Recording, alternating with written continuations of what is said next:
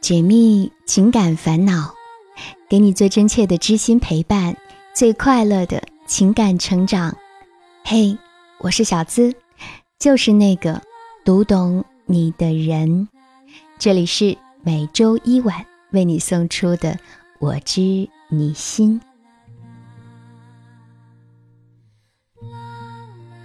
二零零八年有很多国际大事，汶川发生了大地震，北京举办了奥运会，奥巴马竞选了美国总统，基本每期《环球时报》都有那个黑人坚毅的侧脸。而这一年对于我来说，最大的事就是遇到了他，敏敏。我正读高二，是班长。一天中午的吃饭时间，班主任把我叫到了办公室。说等一下要来一个插班生，让我安排一下。果然，吃完午饭回到教室，进门第三排角落里多了一个陌生的身影。之所以说是身影，是因为他低着头，似乎在专心地看着书，并用笔在本子上沙沙地写着什么。身影很瘦小，那天穿着一件粉色的衬衫。跟他偏黑的皮肤形成鲜明的对比。直到现在，我也不明白为什么那个场景会给我留下如此深刻的印象。也许这就是冥冥之中的注定吧。虽然当时的我并不知道，就是他会跟我有那么深的情感纠葛。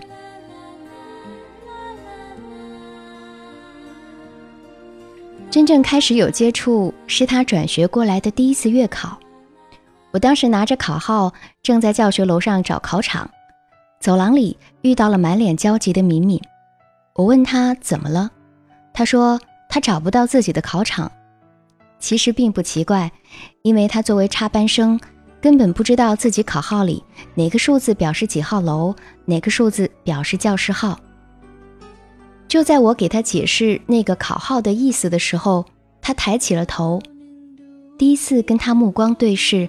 才真正看清楚了他的五官，心里不禁咯噔了一下，因为我分明看到他的下巴上有一道很大很大的疤，差不多从嘴角一直到了下巴。怪不得他总是低着头。我心里突然瞬间很不是滋味，这正是女孩子爱美的年龄，这么大一个疤，对她的心灵创伤远远大于了身体。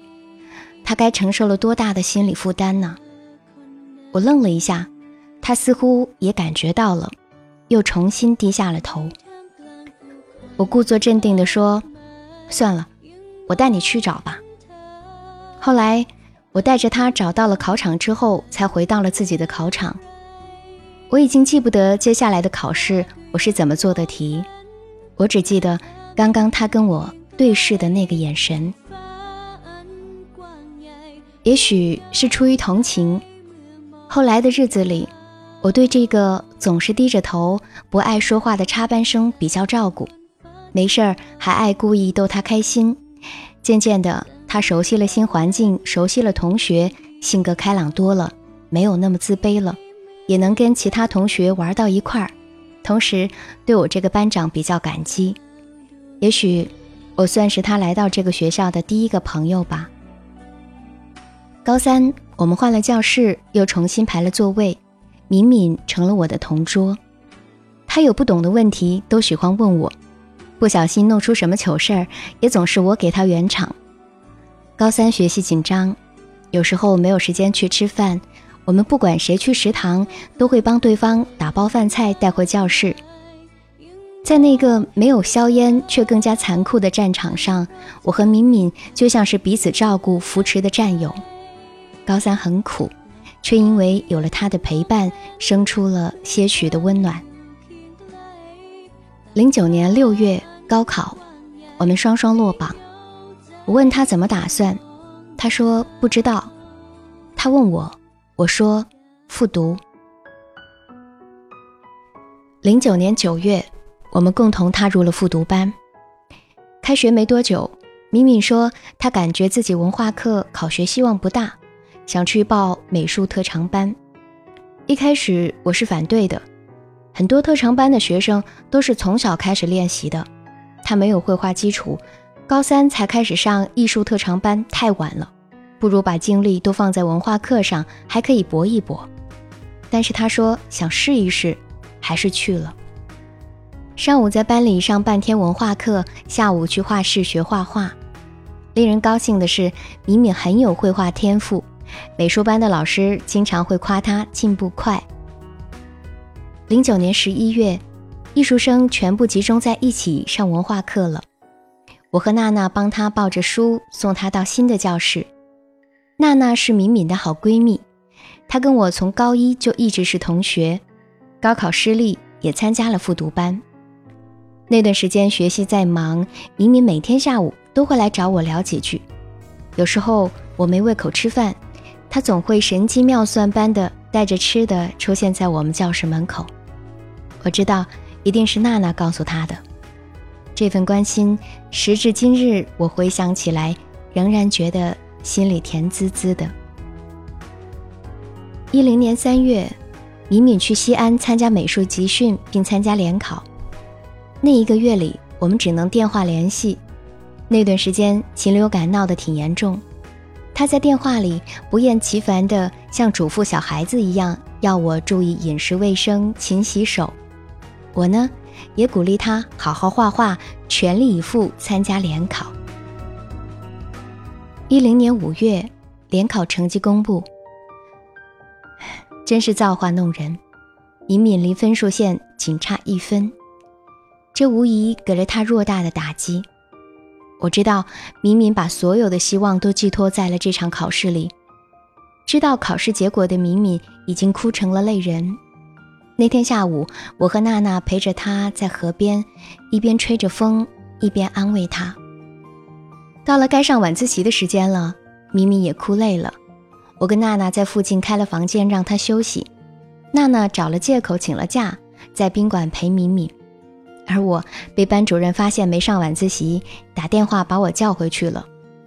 回到教室，那几节晚自习老师讲了什么，我一句也没听进去，一直发短信问敏敏的心情好些没。快下晚自习的时候，娜娜发短信让我过去陪敏敏，还让带两瓶酒，敏敏要喝酒。我说怎么能让她喝酒呢？娜娜说想喝酒就让她喝吧。说不定心情会好点儿，我还是照做了。敏敏喝了点酒，平静了很多。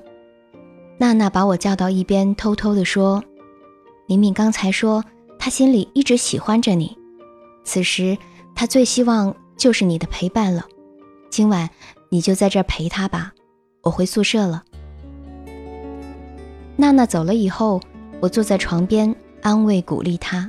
让他振作一点儿，看他安静的像一只受伤的小绵羊，忍不住低头吻了一下他的额头，说：“你睡吧，我就在床边守着。”他说：“你也上床来睡吧，我要你抱着我。”说实话，长这么大第一次跟女孩子睡在一张床上，我紧张的手都有点颤抖，紧紧抱着她，从来没有离她这么近过。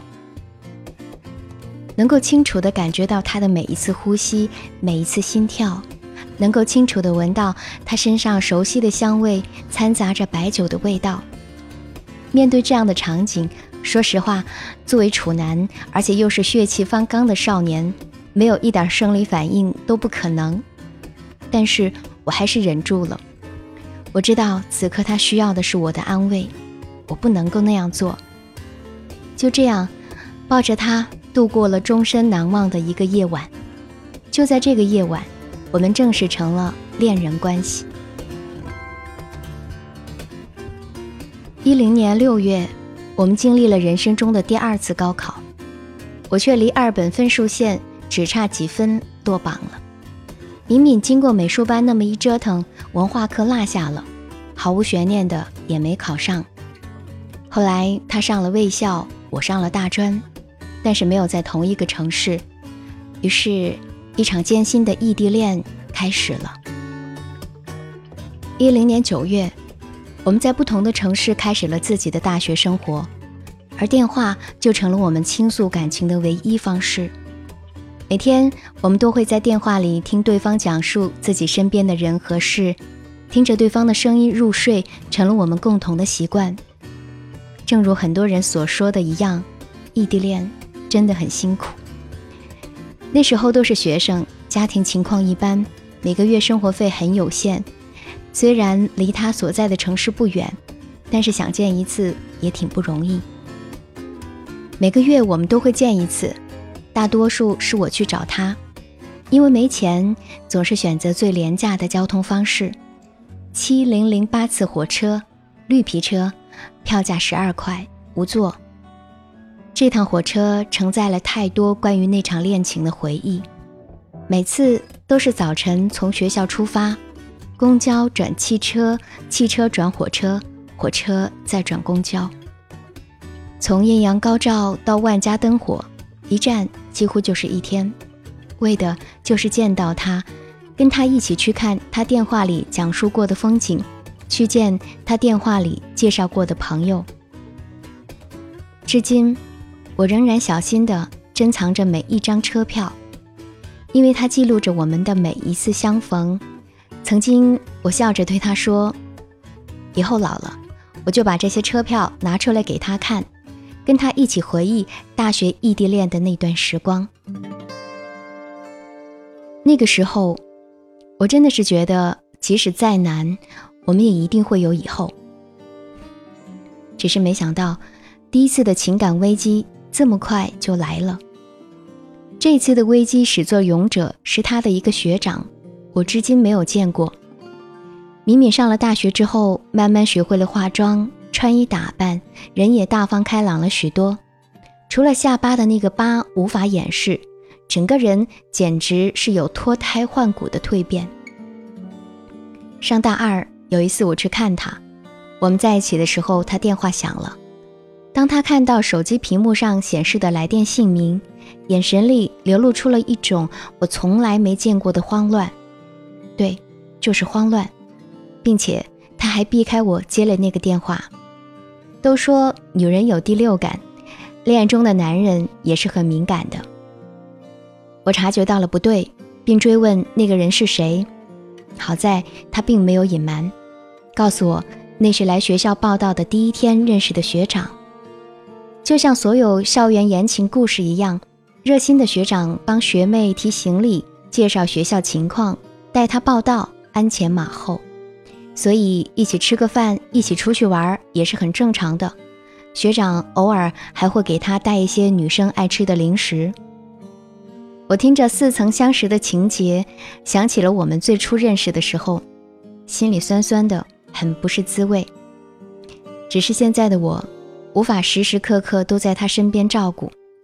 敏敏再三向我保证，学长是向他表白过，不过他没有接受。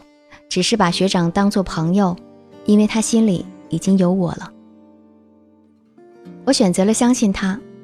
我理解敏敏，因为一场小时候的意外造成的脸上的疤痕，他一直很自卑，没有感受过男孩子的好，无从分辨真假，也不知道怎么拒绝，会天真的以为做不了恋人，还可以单纯的做朋友。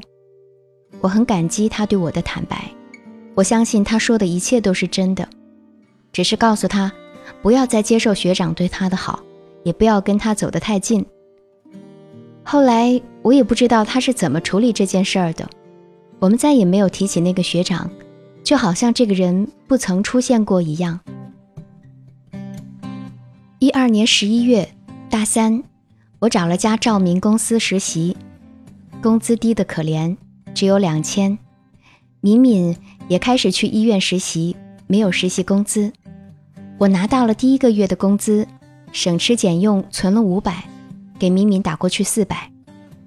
这是我人生中的第一次拿到工资，一定要跟敏敏分享。钱虽然很少，但这是我们美好生活的开始，不是吗？那段时间，只要他不上夜班，我们还是保持着每天通一次电话。有一天。敏敏在电话里告诉我，平时没有太注意，大姨妈提前来了都不知道，弄得措手不及，白大褂上都是。还好一个同事帮忙解围了。挂了电话，我上网查了关于女生生理期的知识，算好了她的周期，往后每次例假的前一两天都会提醒她做好准备。一三年四月，敏敏实习期满了，但是护士资格证还没拿到，于是只好找了家私人诊所作为过渡。这本来是一个很普通的决定，不曾想，就是这个决定让我们失去了彼此。是的，他爱上了他的老板，一个三十多岁、小有成就的中年男人，很狗血，对不对？更狗血的是，中年男人已婚。敏敏提的分手，他跟我说，我给不了他想要的生活，尽管他以前总说跟我在一起的日子就是最快乐的，他不愿意就这样跟我过一辈子，尽管他知道中年男人不会离婚娶她，我还能说什么呢？再次接到敏敏的电话是一个月以后，她在电话里哭着说她离不开我。说已经跟那个男人撇清关系了，说我们和好好不好？我知道我应该说不好。龙有逆鳞，人有软肋，敏敏就是我的软肋。于是我说好。然而我们的感情并没有表现出破镜重圆的甜蜜，更像是回光返照。几个月之后，再一次分手了。敏敏问我。分手了，我们继续做朋友好不好？我做不到。他说：“算我求你了，好吗？给我时间，让我慢慢适应没有你的生活，不要就这样突然一下子就从我的生活中消失。我九月份要考护士从业资格证，这个证对我来说很重要，就算为了我一辈子的前途，好吗？”我再一次说：“好。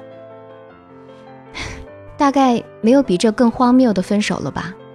我已经不再是她的男朋友，但我还在继续做她的男朋友。那几个月可真漫长啊！他终于考完了试，我们删了所有的联系方式，彻底的退出了彼此的生活，再也没有联系。这段感情成了我内心最潮湿、最阴冷的一道疤，好不了。他让你什么时候疼，你就什么时候疼。为了分散注意力，很长一段时间我都玩命的工作，因为每当想起他，我都觉得是在送命。也正是因为这样几乎自虐的工作，我的进步也是惊人的。渐渐的，我好像已经可以给他想要的生活了。生活真的是很会玩。敏敏因为我给不了他想要的生活离开我。而我又因为他的离开，获得了他想要的成功。一七年二月，家里人托亲戚给我介绍了一个女孩子，叫燕子。燕子挺漂亮，很巧也是一个护士，除了有点小孩子气，其他都挺好。我们开始试着交往。我相信时间是治疗一切伤痛的良药。如果你还在痛，说明时间不够长。我用四年的时间来祭奠上一段已经逝去的爱情，希望自己可以早日超生。所以面对燕子，我非常珍惜。我想，应该就是这样了吧。一七年三月，娜娜结婚了，就是那个见证了我和敏敏一步一步走来的娜娜。我应该去祝贺的，但我没有，因为我知道敏敏一定会去。我刚刚开始的新生活根基尚浅，我还没有做好准备去面对它。托朋友把份子钱带去，并打电话给娜娜，借口工作太忙不能到现场，吐槽那没人性的老板，表示最真挚的歉意。娜娜说：“工作忙，她能理解，不过真的很遗憾，有个人很想见你。”如果接下来娜娜问我忘了吗，我一定会说。忘了，问题来了，娜娜还没说那个人是谁。这是我听过的一个笑话，但他也不是笑话。我们都知道，他说的那个人是敏敏。我心里突然像打翻了一百个调味瓶，说不出是什么滋味儿。第二天，系统提示我的 QQ 空间有访客。自从微信普及，工作还是生活，基本上已经不用 QQ 了。空间动态也是好多年没更新了。我有预感是敏敏在看我的空间。果然，是那个我熟悉的头像。他查看了我所有的相册和说说日志，这是想表达什么呢？他还是放不下我吗？不行，我要开导开导他，鼓励他也早点开始新的生活。我点开聊天窗口，给他发了消息，直到晚上十点多才回复我。他一上线就问我：“这些年过得好吗？为什么娜娜结婚不来？你们通话的时候我就在旁边。”你知道我听到你说不来，我有多失望吗？我就是想见见你，虽然知道见了自己不好受，我就是想见见你。那天晚上，我一直鼓励他放下过去的事，要向前看，要开始新生活。他说一句“我知道”，就在那儿自顾自地回忆起我们之间的点点滴滴。我这才发现，原来有那么多的事儿过去很久了。你以为自己已经忘记了，其实没有，它依然崭新的存在于你的记忆中，你忘不掉，也绕不过去。那天，我们一边抹着眼泪，一边回忆往昔的峥嵘岁月，一直聊到凌晨两点。面对刻骨铭心的感情，有的人需要一个时机，肆意的宣泄，如同洪水泛滥，冲刷过后，即是新生。另一种人是小心隐藏，假装云淡风轻，从不提及。一旦提及，便有可能再次掀起波涛汹涌。很不幸，敏敏是前者，而我是后者。我们联系过后的那一个星期，我都非常的痛苦。的确，敏敏再一次在我心里掀起了惊涛骇浪。我发现自己仍然爱着他。这么久以来。我一直小心翼翼地把他藏在内心深处，从来没有勇气真正的去面对他。我以为我该忘了，我以为我已经忘了。敏敏的再次出现，让我无法再欺骗自己。我决定放弃燕子，毕竟我们才在一起一个月，现在分开对她的伤害也不会很大，并且，如果我心里装着另外一个女孩，这样跟她在一起。也对燕子不公平。跟燕子分开之后，我联系了娜娜，想通过娜娜联系到敏敏，去她的前尘往事，去她的各自安好。只有我们在一起，才能安好。我觉得自己从来没有这么勇敢过。娜娜也支持我，帮我联系到了敏敏。我几乎是哭着的，在电话里跟敏敏表白了心意。我甚至已经不能等到我们见面了，迫不及待的想要跟他重新开始。然而，命运果然是最操蛋的剧作家，十个琼瑶阿姨都比不上。敏敏说：“这些话，你为什么不早点说？现在已经来不及了，因为就在几个月前，我刚领了结婚证，现在正在筹备婚礼。那晚跟你回忆那些。”只是想了却我的心愿，你毕竟是我最爱的人，对不起。我不记得那个电话的最后我说了什么，或者没说什么，已经不重要了，对吧？故事很长，我以为自己有能力给他画上一个很好的句号，没想到圆满的圆硬生生变成了一串省略号。这就是我的这个九年，二零零八到二零一七，这样一个刻骨铭心的九年，梦一样的九年。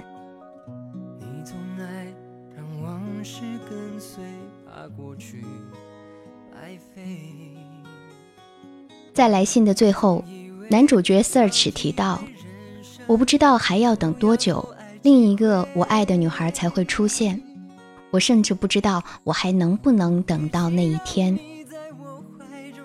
那么你呢？现在的你还记得曾经那段刻骨铭心的记忆吗？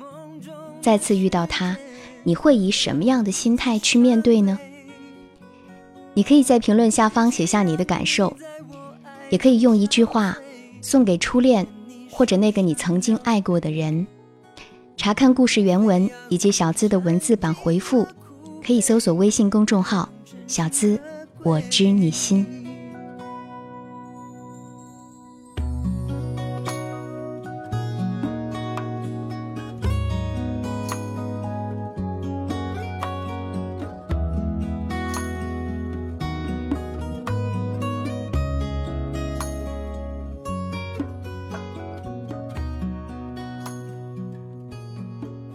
别人的故事，收获自己的感悟。你现在收听到的是《我知你心》。喜欢小资的节目，记得点击关注。可以点击我是小资的主页头像，加入喜马拉雅我的专属会员，即可收听全部的私密课程。上礼拜刚更新了一期男女之间攻略，情侣吵架的时候，这才是最正确的解决办法。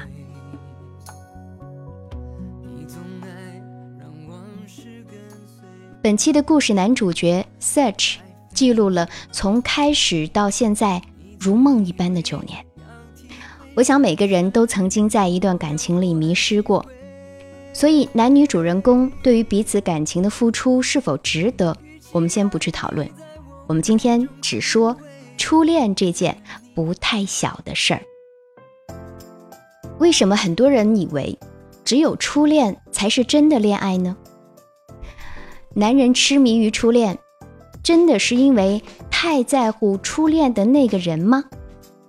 你可以好好的想一想。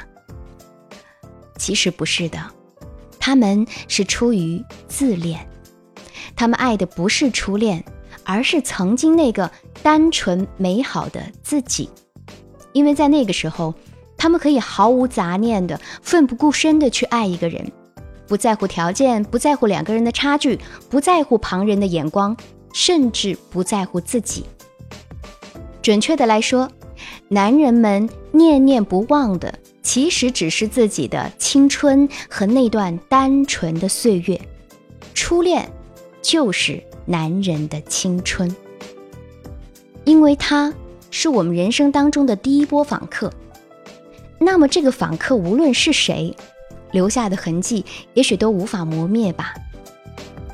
而我今天要跟你分享一个能够使你获得长期幸福快乐的秘密，就是，请你忘记初恋。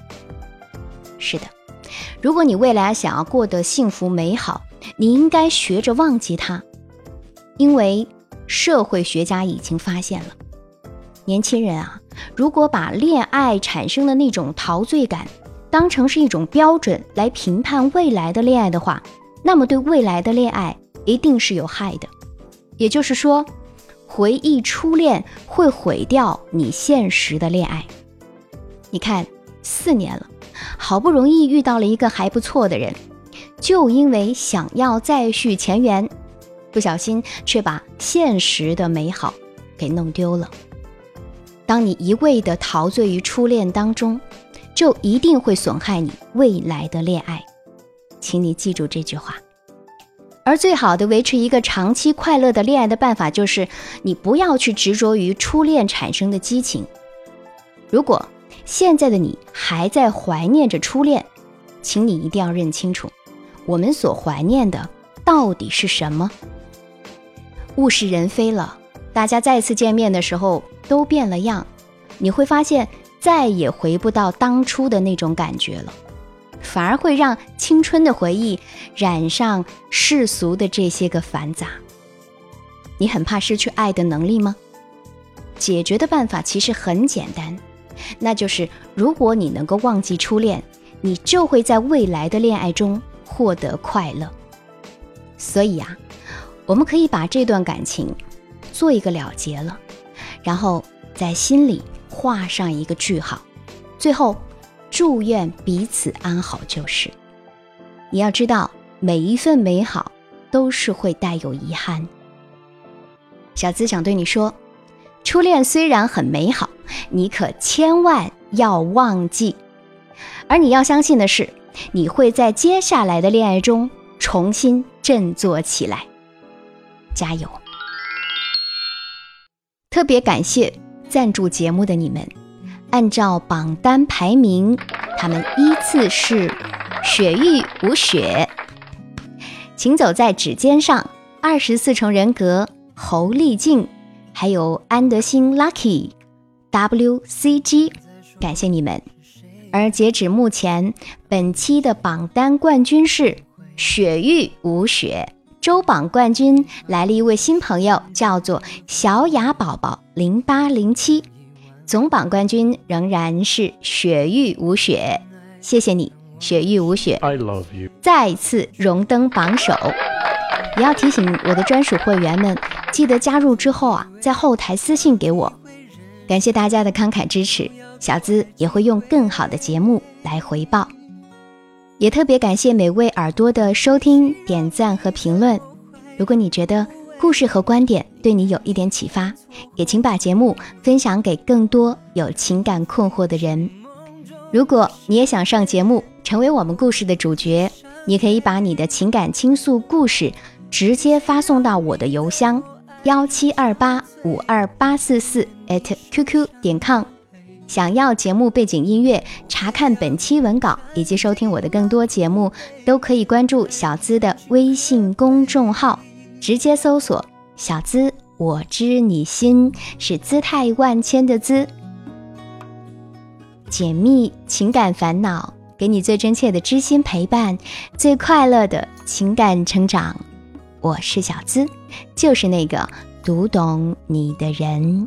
下期节目我们再会。怎么谈？